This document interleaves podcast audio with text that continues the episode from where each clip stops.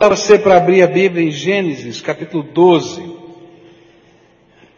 E queria começar a leitura a partir do verso 10. Gênesis 12, a partir do verso 10. A palavra do Senhor vai nos ensinar num tempo em que Abraão é provado na sua fé. E o pai da fé tem que aprender com os seus erros. Ele erra. E Deus tem que trabalhar esses erros na vida dele para ele aprender a caminhar pela fé nos tempos de aflição, nos tempos de provação na sua vida. A palavra de Deus nos diz assim, Gênesis 12, a partir do verso 10. Houve fome naquela terra, e Abraão desceu ao Egito para ali viver algum tempo, pois a fome era rigorosa. E quando estava chegando ao Egito, disse a Sarai, sua mulher, bem sei que você é bonita. E quando os egípcios a virem, dirão, esta é a mulher dele, e me matarão, mas deixarão você viva. Diga que é minha irmã, para que me tratem bem por amor a você, e minha vida seja poupada por sua causa.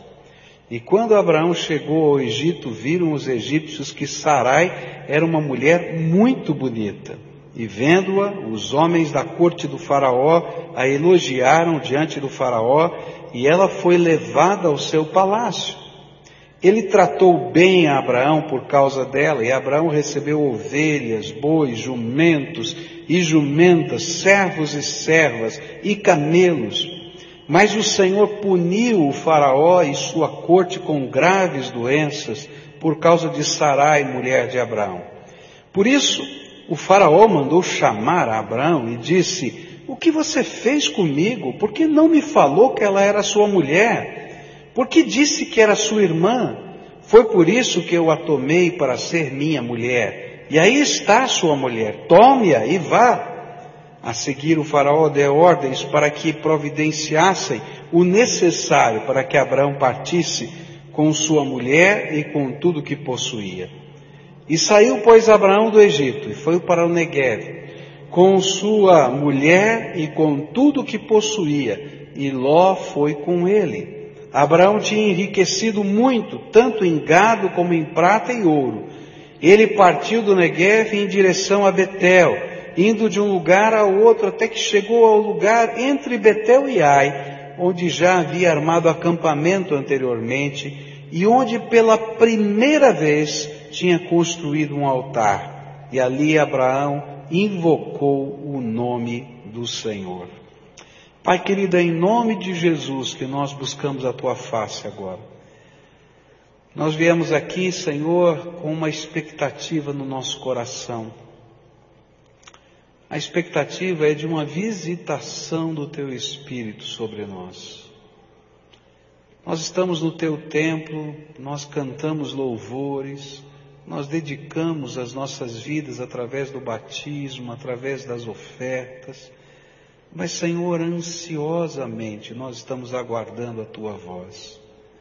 E nesta hora, Pai, eu quero dizer diante do Senhor e dos meus irmãos, que se eu falar de mim mesmo não vai chegar ao coração de ninguém, porque quem sou eu para oferecer alguma coisa a alguém? Mas Senhor, se o teu Espírito derramar uma gotinha do orvalho do céu, será mais do que suficiente para encher a nossa alma com a tua graça. Então derrama as gotinhas dos orvalhos, Senhor, que descem do teu trono e regam a nossa vida e que teu Espírito se manifeste aqui entre nós e que possamos sentir a tua presença e ouvir a tua voz. É aquilo que oramos em nome de Jesus. Amém e amém. Nós começamos a estudar esse texto hoje pela manhã e aprendemos na, que na nossa vida, na jornada da caminhada de fé, a vida não é plana ela tem altos e baixos. E às vezes a gente fica pensando assim, não, eu estou fazendo tudo direitinho, vai dar tudo certo. Mas apesar da gente estar tá fazendo tudo certinho, tudo direitinho, tem lutas na vida. Não aconteceu já isso com você? está tudo direitinho, bonitinho, de repente vem uma luta inesperada. E é exatamente isso que estava acontecendo com Abraão, uma luta inesperada. Ele estava na terra de Deus, fazendo a vontade de Deus, depois de deixar Ur e Arã, e de repente naquele lugar, na terra de Deus, veio uma fome, uma seca, e as coisas não estavam funcionando. E ele teve então que tomar uma decisão, e a gente aprendeu isso. Ou permanecer na presença de Deus, no lugar de Deus, no propósito de Deus, aguardando a manifestação de Deus, ou buscar uma alternativa. E ele sabia que o Egito estava tendo prosperidade, que as coisas estavam funcionando lá no Egito. E então ele tinha que decidir entre a prosperidade do Egito e o lugar da promessa de Deus. E aí então começam as lutas no coração de Abraão. E a primeira lição que a gente aprendeu, lendo esse texto, foi: nunca fuja das tribulações. E a gente aprendeu que o melhor lugar do mundo, até cantamos, né? É o lugar da vontade de Deus. Às vezes a gente imagina que está vivendo o pior momento da vida, mas se a gente estiver no centro da vontade de Deus, o Senhor, que é o dono da nossa vida e que tem o controle de tudo, Ele intervém, porque nós não estamos longe da Sua graça. Agora, segunda coisa que aprendemos hoje pela manhã, estudando esse texto, é que toda vez que a gente tenta achar um caminho alternativo à vontade de Deus, a gente começa a seguir a sabedoria humana. E a Bíblia diz que a sabedoria humana, ela está pautada no egoísmo das pessoas, entre outros sentimentos. E por isso, ela, apesar de ser humana, ela é também diabólica. E toda vez que a gente tenta achar os caminhos da vida, abandonando a vontade de Deus e só seguindo o critério humano, eu vou entrar por caminhos que são descaminhos. Por isso, o que nós aprendemos é nunca troque a confiança em Deus pela trama humana. E aí então Abraão marcou, montou um esquema. Olha, nós vamos lá, né, para o Egito, você é uma mulher muito bonita e vai ficar complicado. Se alguém perguntar, você não é minha esposa, você é só minha irmã. Então essa era uma jogada mentirosa. Era na verdade uma meia verdade, porque ela era é, filha do mesmo pai, de mãe diferente, então ela meia irmã de Abraão, mas era casada com ele. Então era uma mentira. E era esposa dele. E você já viu a confusão que deu. Foram lá para pegar Sarai, né? Para levar para o harém do faraó. E ele ainda recebeu o dote, cara de pau, né? Recebeu o dote, recebeu tal, etc. E ele estava montando seu esquema para poder enfrentar a crise. E o que a gente aprendeu é que toda vez que a gente monta esquemas assim, a gente gera desgraça. Porque a desgraça veio sobre a casa de Faraó, mas veio também sobre a família de Abraão. Você pode imaginar o coração dessa mulher, que é trocada pelo dote, que tem que mentir que é irmã, que, que negócio é esse? E hoje a gente falou muito sério, pela manhã os homens, eu estava dizendo, olha, pedi para todos os homens ficarem de pé. Nossa nação precisa de homens que tenham a responsabilidade de serem os protetores da sua casa, o protetor dos seus filhos, o protetor da sua esposa, afetiva, emocionalmente, financeiramente, e que Deus quer usar Cada um que teme a Deus aqui como sacerdote da sua casa para fazer diferença nesse tempo. Mas hoje à noite eu queria continuar. E quando a gente estuda a palavra de Deus, a gente vai descobrir que quando a gente se afasta, quando a gente está no centro da vontade de Deus, por onde a gente passa, a gente deixa a bênção de Deus. Olha, pode ter certeza, se você é alguém cheio do Espírito Santo, se Deus habita a tua vida, se a graça de Jesus está no teu coração, por onde você passa, você deixa a bênção de Deus pelo seu caminho. Porque você é abençoado. E você, com uma palavra bendita, abençoa um coração, com uma oração, um milagre acontece. Coisas de Deus acontecem, porque Deus é tremendo, Ele usa a nossa vida. Mas quando a gente está fora da vontade de Deus? Ah, quando a gente está fora da vontade de Deus, a gente não leva a benção. Às vezes a gente leva com a gente o juízo de Deus. E olha só o que vai acontecer nos versículos 15 a 17. Vendo-a, os homens da corte do Faraó a elogiaram diante do Faraó, e ela foi levada ao seu palácio. E ele tratou bem Abraão por causa dela, e Abraão recebeu ovelhas, bois, jumentos, jumentas, servos e servas e camelos. Mas o Senhor puniu o Faraó e a sua corte com graves doenças por causa de Sarai, mulher de Abraão. Interessante é que quando Deus chamou Abraão, no capítulo 12, que a gente está lendo os primeiros três versículos, Deus disse assim: Olha, eu farei de você uma bênção. Aqueles que te abençoarem serão abençoados, e farei que toda a terra, todos os povos da terra sejam abençoados por você. Mas quando ele saiu da vontade de Deus, começou a perseguir as estratégias meramente humanas para soluções dos seus problemas, quando ele chega lá no Egito, ele não é bênção, ele não leva uma bênção, ele leva desgraça. Por causa da desobediência de Abraão, Faraó e a casa dele receberam julgamento, diz a Bíblia. A mesma coisa vai acontecer no capítulo 20 de Gênesis, quando ele repete essa mesma estratégia com o rei de Gerar. E a mesma coisa, não vem bênção. A Bíblia vai nos ensinar que quando a gente está fora da vontade de Deus, a gente sofre, porque ele também tinha sofrido, tinha perdido sua mulher, sua família estava quebrada, mas todos que estavam à sua volta estavam sofrendo. A Bíblia conta a história de um profeta, o profeta Jonas. Lembra dessa história?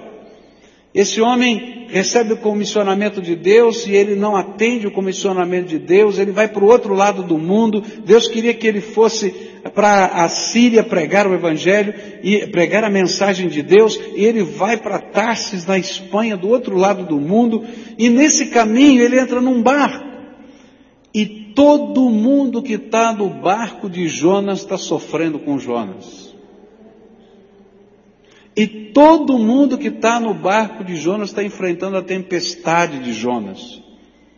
E todo mundo que está no barco de Jonas está morrendo de medo das ondas encapeladas que se lançam contra o barco de Jonas.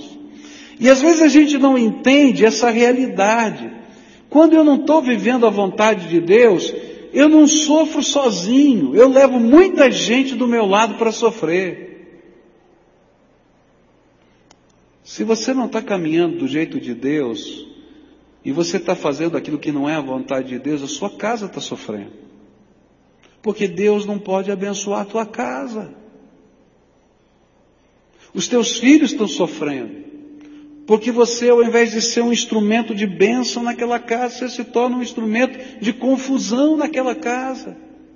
Tua esposa está sofrendo, teu marido está sofrendo. Às vezes você é um filho e às vezes, por causa dos seus pecados, toda a casa está sofrendo. Não é verdade isso? Quem já viveu sabe o que eu estou falando. De ter um dependente químico dentro da sua casa. Sofre todo mundo, não é verdade? Porque a gente está chorando pelo canto, a gente está vendo que está morrendo, está vendo que está se metendo em situações complicadas, a gente tenta solucionar um problema, vem mais cinco, não tem jeito. Quantas pessoas dentro da casa, às vezes a gente quer proteger a pessoa amada dos problemas que estão acontecendo e a gente não consegue. Parece que a gente está tentando segurar a água né, na peneira. A gente coloca para cá, para lá e ela vai passando por tudo quanto é lado, porque Deus não está abençoando. A casa de Faraó toda estava em sofrimento. Abraão estava em sofrimento. E assim é na nossa vida. Jonas no barco estava em sofrimento. Da mesma maneira, Quando nós começamos a trilhar o caminho que não é caminho de Deus, o juízo de Deus vem sobre a nossa vida. Por que, que o juízo de Deus vem para a nossa vida? Porque Deus é mau? Porque Ele está com um chicote na mão para bater na gente? Não, queridos. É para que você possa acordar antes que seja tarde demais. Porque se ele não tivesse mexendo nas circunstâncias da sua vida, você ficaria tão aturdido e tão admirado da obra das tuas mãos, que você não perceberia que pecado é pecado, que angústia é angústia, e você acharia até que estava indo muito bem. Deus tem que intervir na vida de Abraão duas vezes, porque ele cometeu o mesmo pecado duas vezes. Imagina se Deus não pesasse a sua mão. Consegue entender? Se o teu coração estiver no lugar errado, Deus vai ter que chacoalhar a tua vida. Porque senão você está tão fixado naquilo que não vai dar meia volta na direção do projeto de Deus. Às vezes a gente coloca alguns sonhos na nossa vida e a gente começa a perseguir esses sonhos e queridos, esses sonhos às vezes não nos levam a lugar nenhum a não ser sofrimento, porque ele está fora da vontade de Deus. Eu me lembro de uma ocasião que alguém procurou aqui na igreja para orar e me colocou a sua situação e disse, pastor, olha, eu queria que o senhor orasse por mim por causa de uma situação profissional e contou a história da situação profissional. E o interessante é que às vezes as pessoas vêm conversar com a gente pedindo oração e dizendo assim, não, se Deus abençoar a minha vida, eu vou dar uma boa oferta para terminar o tempo. Eu não estou preocupado com isso. Não estou preocupado, porque quem constrói isso aqui é a graça de Deus. Aí eu me lembro que eu, na hora que essa pessoa comentou isso, eu falei assim, querido, olha, eu vou orar por você. Agora, se essa tua empresa é o Deus da tua vida, eu vou pedir para Deus quebrar de uma vez. Aí ele assustou. Falei, sabe por quê? Porque talvez você esteja perdendo a tua esposa, os teus filhos estavam tudo do meu lado, porque você só tem um foco na tua vida e você não está percebendo que isso está destruindo a tua casa. E você precisa enxergar essa gente que está do teu lado. Quando eu comecei a falar isso, filho, a mulher, todo mundo começou a chorar.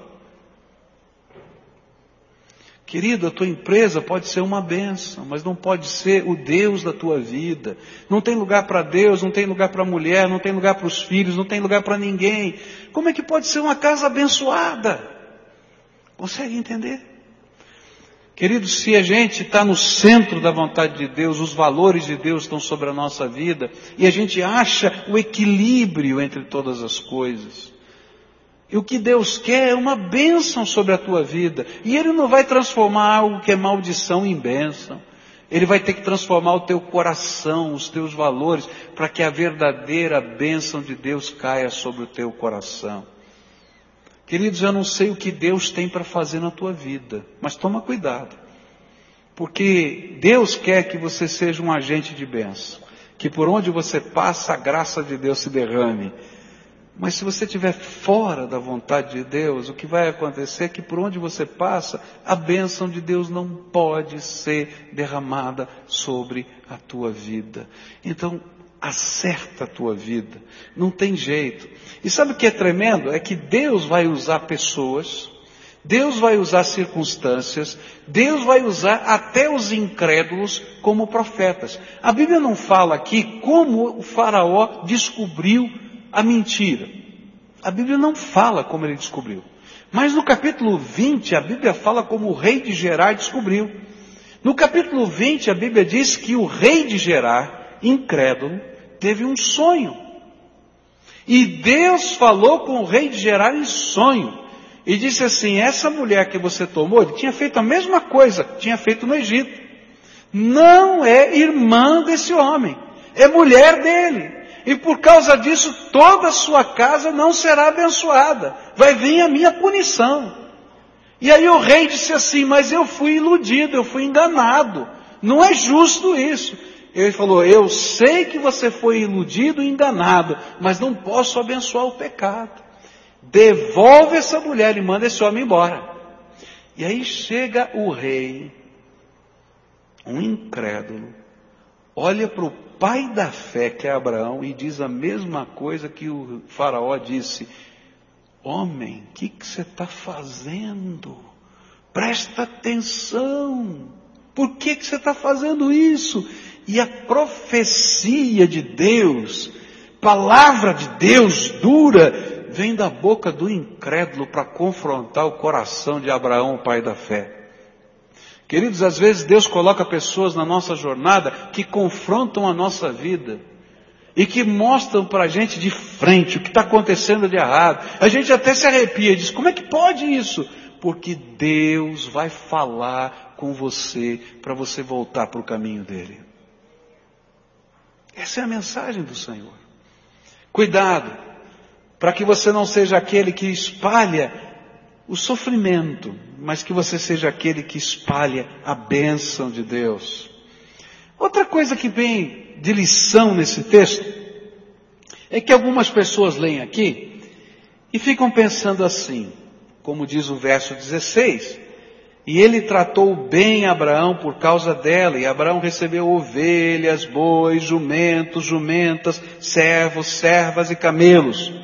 E alguém fica pensando assim, olha, que aconteceu com Abraão não foi tão ruim assim. O faraó deu um monte de grana para ele, deu dinheiro, deu boi, deu ovelha, deu tudo isso aí. Sara recebeu um presente também. Ela recebeu uma escrava particular, Agar, uma serva só para ela. Deus perdoou o pecado de Abraão e ele começou de novo. Então qual é o problema? E às vezes a gente fica pensando assim, não, eu vou dar um jeitinho aqui, quebro o galho aqui, dou uma escorregadinha para lá, dou, não, depois dá tudo certo. Queridos, essa é uma grande ilusão. Cuidado com o preço que se paga pela prosperidade do Egito, por aquilo que está fora da vontade de Deus. O problema foi que tudo que Abraão recebeu no Egito acabou transformando-se em grande transtorno na sua vida. Primeiro, por causa da sua riqueza, ele teve que se separar de Ló porque não conseguiam viver mais na mesma terra e a família já se dividiu ali. Ló aprendeu os valores do Egito e foi buscar os valores do Egito em Sodoma e Gomorra. Perdeu tudo em Sodoma e Gomorra, quase morre lá. A sua esposa vira uma estátua de sal, literal, por causa daquilo que tinha acontecido no Egito.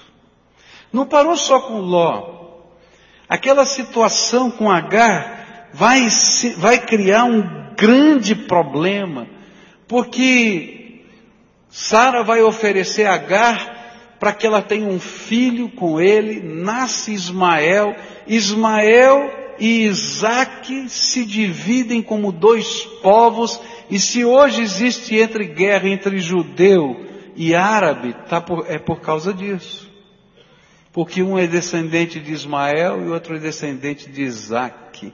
E a guerra começou dentro de casa, a confusão começou dentro de casa. A gente às vezes imagina que eu estou ganhando, mas na verdade eu não estou ganhando, eu estou perdendo. Toda vez que eu estiver fazendo aquilo que não é a vontade de Deus, eu vou me quebrar em algum lugar. E o tesouro que eu levo para casa, que veio da prosperidade do Egito, não é bênção não. É desgraça. E às vezes a gente fica pensando que a gente está construindo alguma coisa boa com a nossa esperteza. Aí Deus tem que espalhar tudo para a gente entender que não vale nada.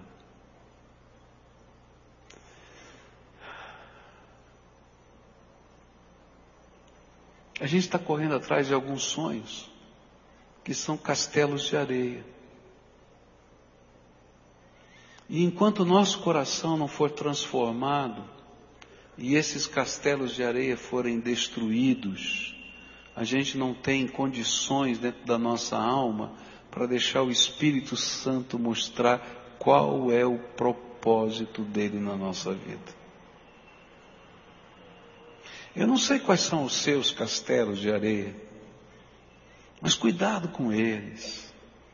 Porque às vezes a gente imagina que a gente pode flexibilizar algumas coisas na vontade de Deus para alcançar o que a gente está querendo e a gente só se machuca.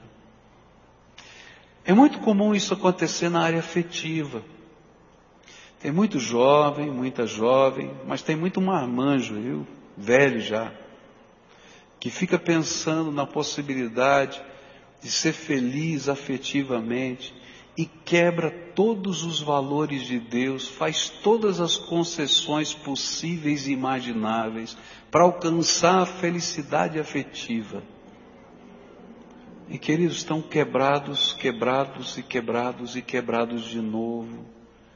Porque, queridos, se a gente não constrói o nosso afeto em cima de valores, vai ser como aquela casa construída sobre areia, na primeira chuva, tudo vai embora. Cuidado. Às vezes a gente está construindo os nossos castelos de areia em cima de projetos, projetos de sucesso, processo, projetos de ganhar dinheiro.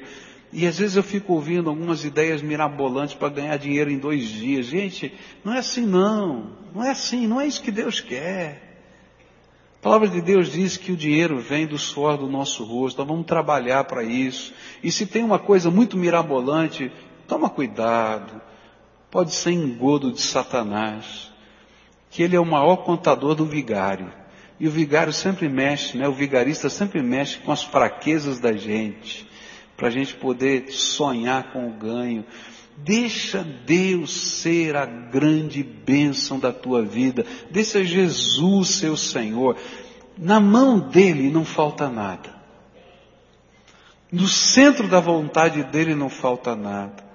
Sabe, Ele cuida do nosso afeto, Ele cuida do nosso sucesso num parâmetro diferente, é o parâmetro dele, os valores são dele, Ele cuida dos nossos medos, no dia em que vem a seca e a fome, Ele está do nosso lado, no dia que tem abundância, Ele diz a utilidade da abundância, porque Ele tem propósito, se Ele está te dando mais, do que você precisa, porque Ele quer usar a bênção para você ser bênção na vida de outros, e Ele vai ministrar na tua vida da maneira que Ele quer. Às vezes é um familiar teu, às vezes é o papai, a mamãe, alguém que está precisando de você, e Deus vai tocar o teu coração e vai ser uma bênção.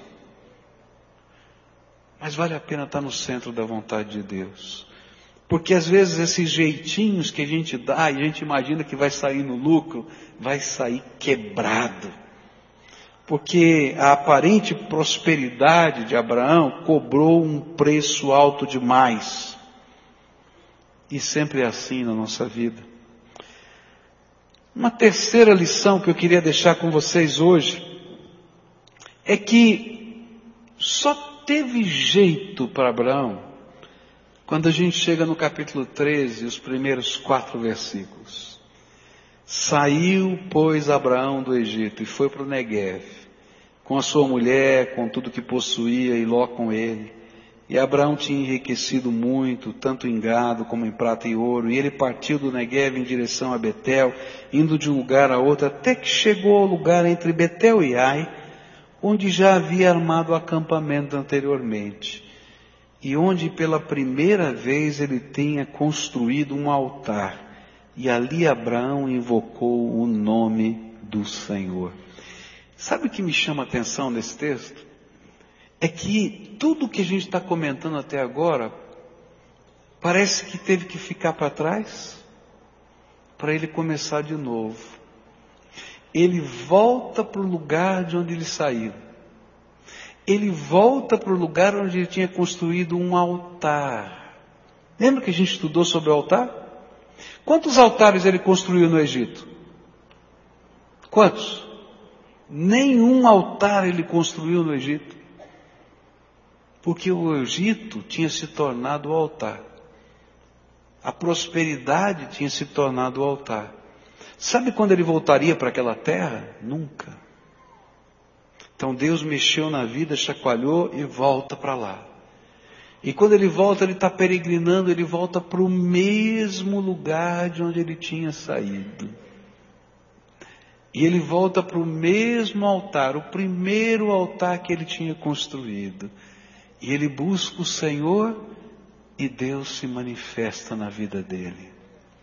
A lição que esse texto me ensina é preciosa. Ela diz assim: volte, volte antes que seja tarde demais. Não adianta a gente ficar peregrinando pela vida. Só tem um lugar onde eu posso ter certeza da vitória. É quando a gente está na palma das mãos de Jesus. Ali Deus faz coisas tremendas.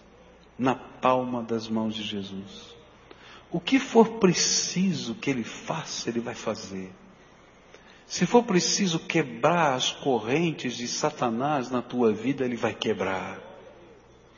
A gente estava ouvindo um testemunho lá dentro do batistério, lindo, lindo, de um menino oprimido por Satanás. Esse menino sentia que correntes, ele tinha procurado as coisas do diabo na Umbanda, em tantos lugares, e ele se sentia amarrado por correntes, nas mãos e na garganta, o tempo todo. Mas um dia, num apelo aqui no culto, ele ouviu a voz do Senhor, colocou a sua vida no altar de Deus, e ele ouviu um estrondo. Ele disse assim: Eu acreditava que todo mundo estava ouvindo o estrondo das correntes que se arrebentavam. E eu comecei a ver as correntes caindo e Jesus me libertou naquela noite. Esse é o Senhor em quem a gente coloca a nossa vida. O Deus que nos sustenta, que nos liberta, mas não somente nos liberta das coisas terríveis de Satanás, mas que nos liberta das coisas que amarram a nossa própria vida. Quando a gente volta para o Senhor, quando a gente volta e se apresenta no altar de Deus, coloca Jesus como Senhor e Ele entronizado na nossa vida, queridos, sabe o que Deus faz? Ele começa a reconstruir a nossa vida.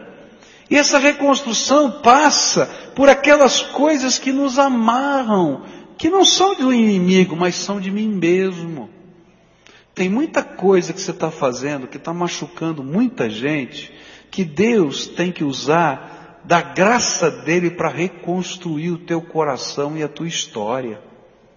E eu acho tremendo isso, porque Deus é tão bom, tão bom, tão bom, que quando Jesus expulsou os demônios do, do endemoniado gadareno, e aquele homem que já tinha perdido família, já tinha perdido tudo, ele diz: Jesus, deixa eu entrar no teu barquinho e seguir o Senhor. Jesus olha para ele e diz: Não, e gente fica dizendo, mas por que, que Jesus disse não? E aí ele olha para aquele homem que parecia que a vida estava toda quebrada, mas agora transformado por Deus. Volta para a tua casa, volta para os teus e conta tudo quanto Deus te fez. E agora ele vai como missionário para sua casa. Sabe por quê? Porque estava cheio de gente quebrada na sua vivência, no seu dia a dia, na sua história, que precisava daquele homem naquela casa para dizer: Jesus não, não transformou apenas a minha vida, mas me mandou de volta para construir machucado, curar a machucadura que está no teu coração, juntar os pedacinhos que estavam quebrados nos nossos relacionamentos. E Deus então nos manda para nossa casa para restaurar o coração de um filho, para restaurar o coração com a esposa, com o marido, porque esse é o projeto de Deus, que a bênção chegue na sua casa através de você. Mas Ele manda para a gente também, para o nosso trabalho, vai mudar os nossos valores, vai mudar a nossa maneira de enxergar a vida, mas Ele manda na graça dEle, e a promessa de Deus é tremenda, não é que a gente vai ficar rico, a promessa de Deus é que tudo quanto o justo faz, isso prospera. Deus vai abençoar a tua mão. Onde você puser a mão, Deus vai abençoar. Ele não prometeu que você vai ficar rico, mas o teu trabalho vai render, vai ficar diferente, porque a graça de Deus está sobre a tua vida. E é tão tremendo isso, que quando José do Egito estava como escravo, tudo que ele fazia era tão bom que abençoava o dono dele. Mas todo mundo sabia que aquele homem era um abençoado por Deus. É isso que Deus quer fazer com a nossa vida. E o grande desafio que a gente aprende aqui é volta, volta, volta, enquanto há tempo de voltar, o mais rápido possível. Porque abandonar o altar da presença de Deus é desgraça na nossa vida. Deixar o altar num canto da vida para tentar construir a vida do nosso jeito é desgraça. O grande desafio do caminhar pela fé é carregar o altar dentro do coração todo dia. E aí aonde a gente vai? Ali está o altar de Deus, porque eu sou o sacrifício vivo, santo e agradável que se apresenta diante de Jesus todos os dias. E aí, não importa o que esteja acontecendo, eu sei que se Deus é por nós, ah, você não sabe esse versículo, vou ensinar para você. A Bíblia diz assim: se Deus é por nós, quem será contra. Pode falar bem alto agora. Se Deus. Agora, como é que Ele pode ser por você? Quando você coloca Ele, Senhor da tua vida, Jesus aí no centro do teu coração. Não num altar do lado, não num altar na parede, não num altar em algum lugar sagrado, mas quando a gente entende que o altar a gente carrega aqui dentro da alma e Jesus passa a ser o Senhor da nossa vida. Abraão foi para o Egito e não levou altar nenhum, nem construiu um altar. Deus revela tudo de errado que estava acontecendo pelos lábios de um incrédulo. Você já viu algumas vezes como o Espírito de Deus usa as palavras de pessoas que não conhecem a Deus para dar uma. Olha, até o incrédulo vê que você está em pecado. Mas a solução é quando a gente volta. A gente volta onde a gente caiu. A gente volta onde a gente abandonou o caminho. E a gente constrói de novo o altar dentro da nossa alma e deixa Jesus ser o Senhor da nossa vida. Nessa noite eu queria orar com você. E eu queria orar por restauração na tua vida. Estou sentindo no meu coração o desejo de orar por restauração na tua vida. Deus quer restaurar a tua vida. Quer restaurar primeiro o altar no teu coração. Quer restaurar a bênção sobre você. Para alguns ele quer restaurar a casa, a família, porque não vai bem aí. Quer restaurar os sentimentos da tua alma. E eu creio no poder de Jesus para restaurar. E tudo começa quando a gente se coloca no altar de Deus. E deixa Jesus fazer essa obra de transformação na nossa vida. Talvez você tenha vindo a esse culto só para assistir um batismo. Talvez você tenha vindo até desconfiado para cá. Mas hoje o Espírito Santo está falando para você: olha, quem precisa ser restaurado é você. Outros vieram nesse culto porque estão acostumados a vir na igreja. Vou ouvir mais uma mensagem. Mas hoje o Espírito Santo está falando: olha, restaura o altar dentro do teu coração, porque Deus quer restaurar a bênção sobre a tua vida.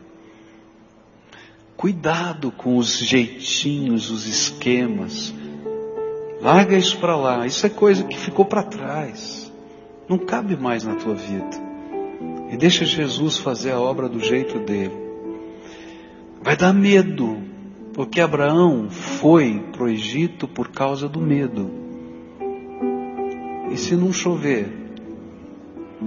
Se não tiver a comida que eu preciso para os bois, para as vacas, para as ovelhas, para o gado? E se, porque eu não tenho controle?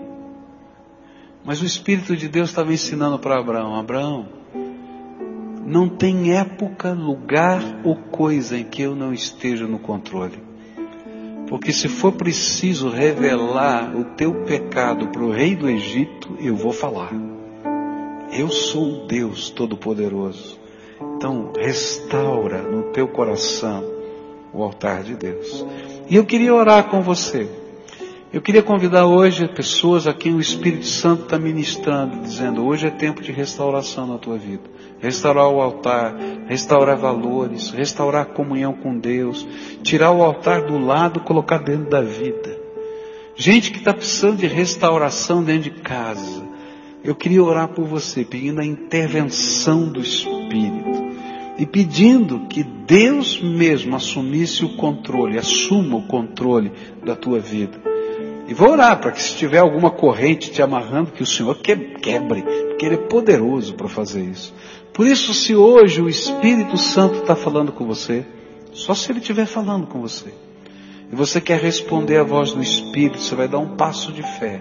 Você vai sair do seu lugar e vai vir aqui na frente. E a primeira tentação que você vai sofrer vai ser essa. Pode escrever o que eu estou falando. Eu preciso, mas eu vou fazer do meu jeito. Querido, do teu jeito não funciona. E eu chamo para vir aqui, aqui à frente para você saber que do teu jeito não funciona. Ou é do jeito de Deus ou não vai. E a primeira tentação é continuar fazendo do teu jeito. Do teu jeito é o jeito do Egito, é o jeito que você acha a saída. O jeito de Deus é a nossa vida no altar. Então, se o Espírito de Deus está falando com você, vai vindo para cá, em nome de Jesus, porque hoje é dia de restauração. O Espírito de Deus está falando com você. Filho, quero te restaurar. Quero restaurar a tua casa. Quero restaurar o teu coração. Vou começar a restaurar o altar dentro de você. Para levar a minha bênção para as pessoas que são tão importantes para você. Então, se o Espírito de Deus está falando, vem para cá, filho, em nome de Jesus, vem para cá. Traz aqui a esposa, traz o filho, traz a filha. Traz, traz, vem junto, vem para cá, em nome de Jesus. Para a gente orar junto aqui. Pedir a intervenção do Espírito Santo de Deus sobre a tua vida.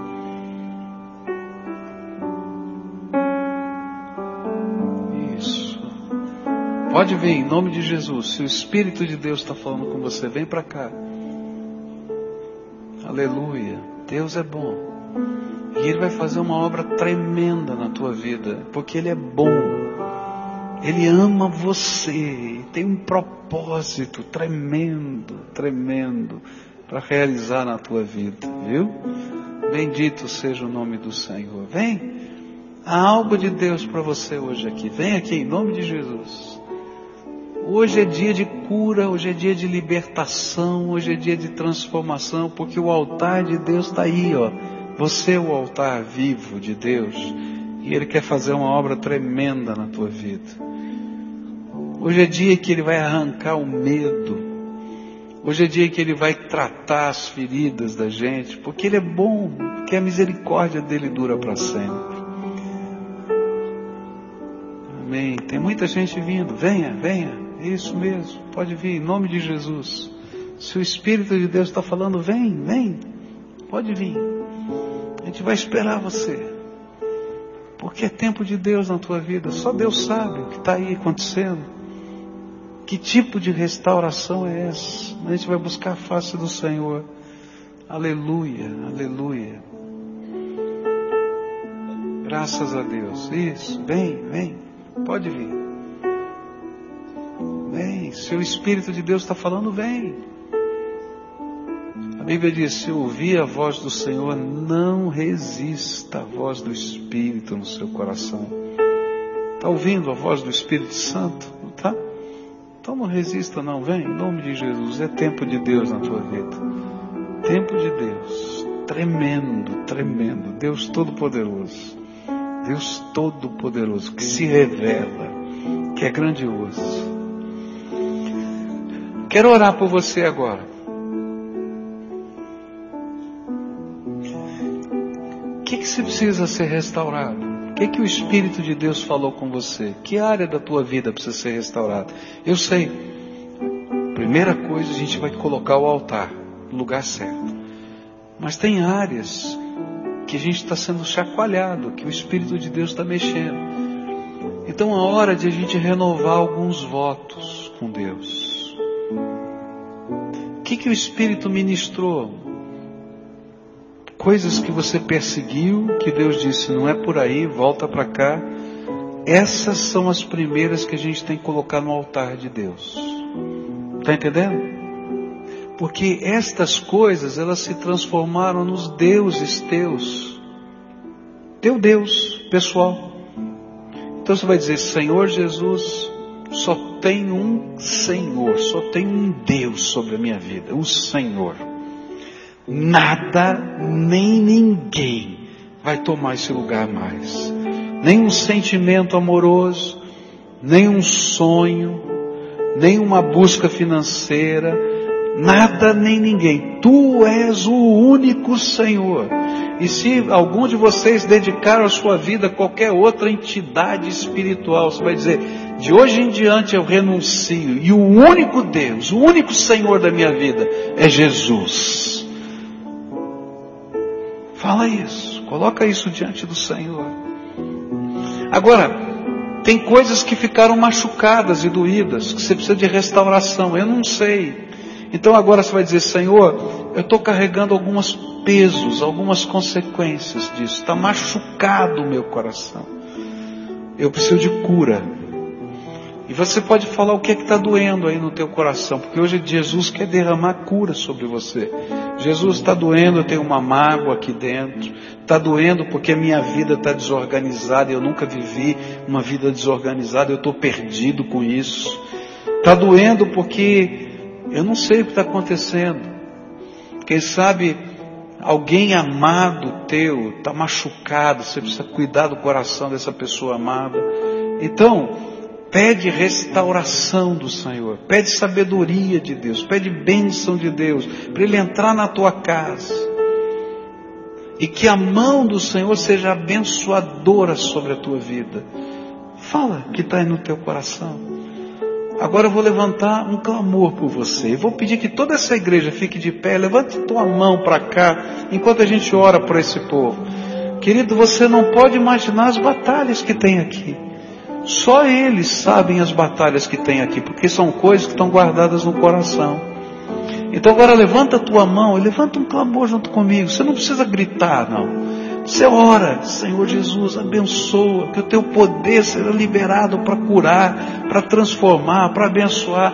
Você vai orando aí, Senhor, se tem alguma seta do maligno, arrebenta essa seta. O povo de Deus vai estar orando, a gente vai estar orando aqui. Senhor Jesus, aqui tem um povo que é teu, amado do Senhor, precioso aos teus olhos. Povo, que o Senhor conhece o gemido. Povo que o Senhor recolheu no teu ódio, como a tua palavra diz, cada uma das suas lágrimas. E no teu livro santo, o Senhor registrou a história de cada uma delas. Povo, povo precioso. E nessa hora eu quero te pedir, Senhor, que hoje seja dia de restauração nessas vidas. A primeira restauração é do altar. Que o altar de Jesus esteja no coração de cada um desses teus filhos. Que só o Senhor possa dizer os valores. Que só o Senhor possa dizer o sim e o não na vida deles. O certo e o errado venham do Senhor para a vida deles. Que só o Senhor possa dizer fica ou sai que o Senhor tenha toda a autoridade, porque eles lhe dão toda a autoridade. Mas, Senhor, eu quero te pedir que nessa hora a restauração venha também lá dentro da alma. Alguns estão machucados, alguns estão feridos dentro da alma. E eu quero te pedir cura, Senhor. Cura essas pessoas das feridas da alma. Que o óleo da tua graça se derrame sobre eles e venha cura sobre eles. Alguns, Senhor, estão doentes no corpo. Eu não tenho poder para curar ninguém, Jesus. Tu sabes disso. E eu vou dizer isso na frente deles. Mas eu creio que todo o poder nos céus e na terra foram dados ao Senhor Jesus, conforme a palavra de Deus. O Pai entregou todo o poder no céu e na terra a Jesus, o seu Filho, até que todos os inimigos de Deus sejam colocados como escabelo dos seus pés. E aí então, Jesus vai devolver o reino ao Pai. E nessa hora, Senhor Jesus, tu que tens toda a autoridade no céu e na terra, eu quero te pedir, cura essas vidas agora. Que o Senhor comece a derramar uma unção de cura, Senhor Cura, Senhor, cura, Senhor. Põe a tua mão de poder. E que isso seja um sinal na carne desse teu povo, de que o Senhor é o Deus da restauração. Ó oh, Pai, existem famílias que estão quebradas aqui. Não há perdão, não há conversa, não há como chegar perto. Eu quero te pedir milagre, Senhor. Milagre, Senhor. Milagre de coração amolecido. Milagre, Senhor, de olhos marejados Milagre, Senhor, de amor que se faz, Senhor, explodir a alma, desejando que o outro seja abençoado. Milagre, Senhor, de se dar.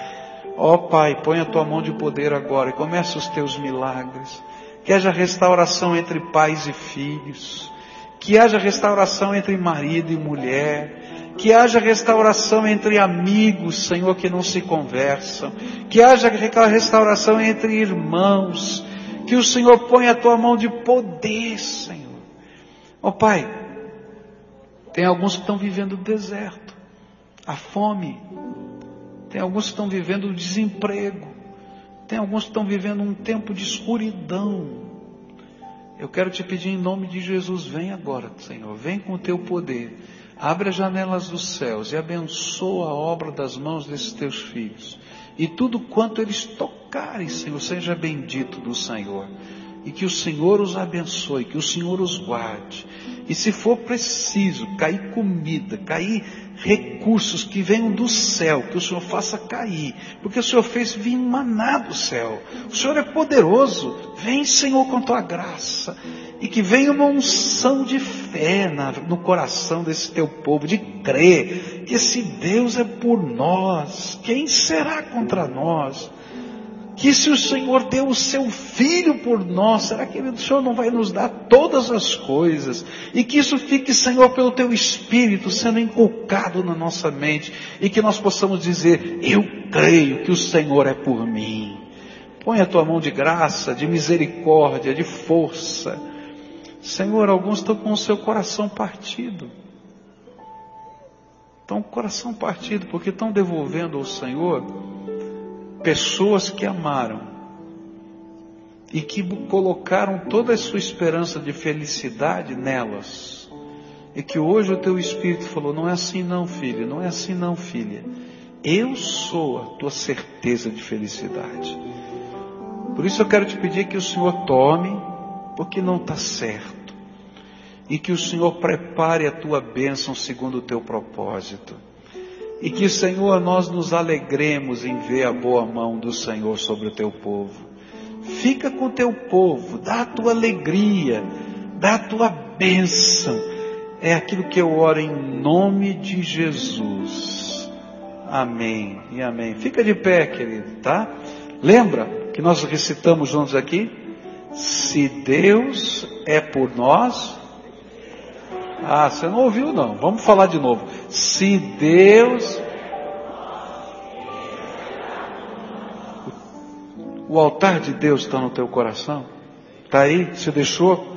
Não deixa ele aqui não. Leva com você o altar. Porque você é o altar. Se Deus é por você, quem será com você? Ele vai estar com você. A Bíblia diz assim: Eis, Jesus disse: Eis que estou convosco todos os dias até a consumação dos séculos. Se você for para a direita, para a esquerda, onde for, Jesus vai estar do teu lado. Pede para Ele te ajudar, te dar sabedoria.